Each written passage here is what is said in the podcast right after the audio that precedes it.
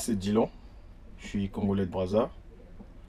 Et euh, je suis arrivé en France euh, en septembre, 11 septembre, drôle de date. Je suis venu à Paris sans connaître personne. J'ai pris un billet d'avion. Je me souviens très bien, je suis descendu à Beauvais et de Beauvais j'ai pris le bus. Je suis descendu à Porte-Maillot et, et là, je me souviens, il était 20h ou 21h et je savais savais plus quoi faire en fait. Parce que je me suis dit, bon ok, je suis là, mais je fais quoi maintenant? Je connaissais personne, j'ai dû errer dans les gares, dormir dans les gares pendant un petit moment, enfin petit moment, deux mois, euh, jusqu'à ce que je rencontre euh, des gens de mon pays. Je les ai trouvés comme ça à la gare du Nord en train de parler en langue, euh, en langue de chez nous et j'ai compris que c'était des gens de mon pays. Je leur, ai, je leur ai exposé mon problème, je leur ai dit que je connaissais personne, que j'avais nulle part où prendre des, des douches, des vraies douches, nulle part où dormir et tout. Ils m'ont dit, voilà, par rapport à ta situation, il faut faire une demande d'asile. On est venu ici, au c'était c'était vraiment euh, c'était quelque chose de quelque chose de différent parce que, on va dire, pour la première fois en six mois, j'avais vraiment un endroit où je pouvais dire je peux dormir 3, 4, 5 nuits de suite. Et c'était bien, mais bizarre. c'était bizarre parce que, vous savez, le corps s'habitue à toutes les situations et quand les mauvaises situations deviennent la normalité et que voilà un jour quelque chose de bien vous arrive, de savoir que je me réveille au même endroit et tout, euh, que j'ai pas froid, que j'ai pas voilà, c'était compliqué mais bien, très bien même. Et c'est ce qui m'est arrivé peut-être la première semaine, j'étais bizarre.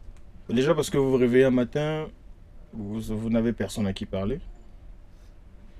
Si vous avez une télé, c'est bien, hein, parce que ça fait passer le temps aussi. Mais si vous n'avez pas de télé, euh, vous êtes là. Vous pouvez passer deux jours, trois jours, vous ne prononcez pas un seul mot. En tout cas, si vous n'appelez personne au téléphone, ou, vous pouvez passer deux, trois jours sans prononcer un seul mot.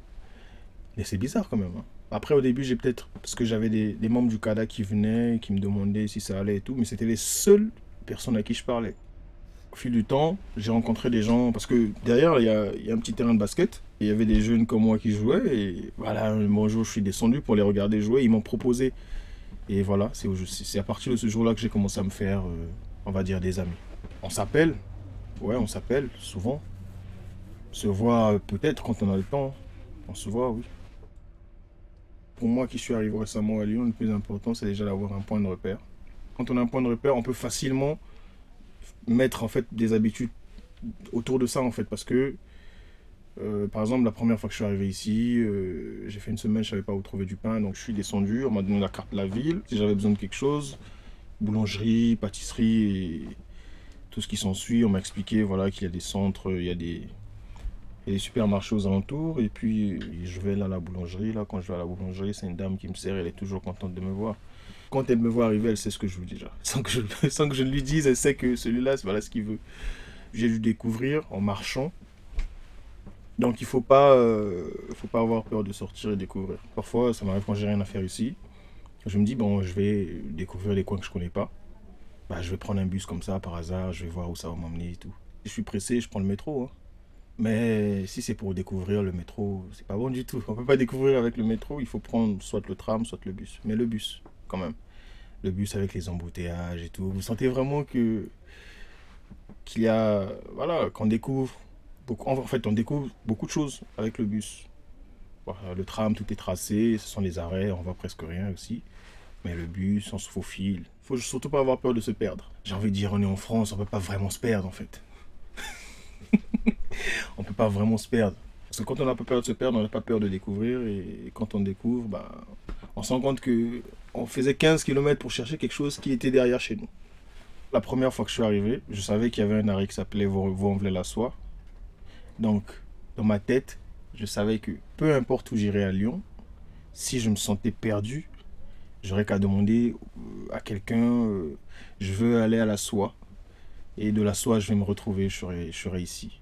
Déjà, ça, c'était la première chose que je me suis mis en tête. Je me suis dit, tu peux oublier le reste, mais l'arrêt, vous renvoie la soie, tu dois le maîtriser.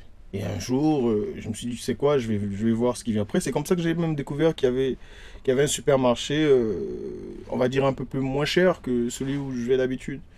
C'est comme ça que je fais les découvertes. C'est comme ça que, on va dire que j'ai vraiment un bon sens d'orientation et j'ai plein de repères visuels ou même quand je suis un petit peu perdu. Parce que récemment, j'étais à Bachu.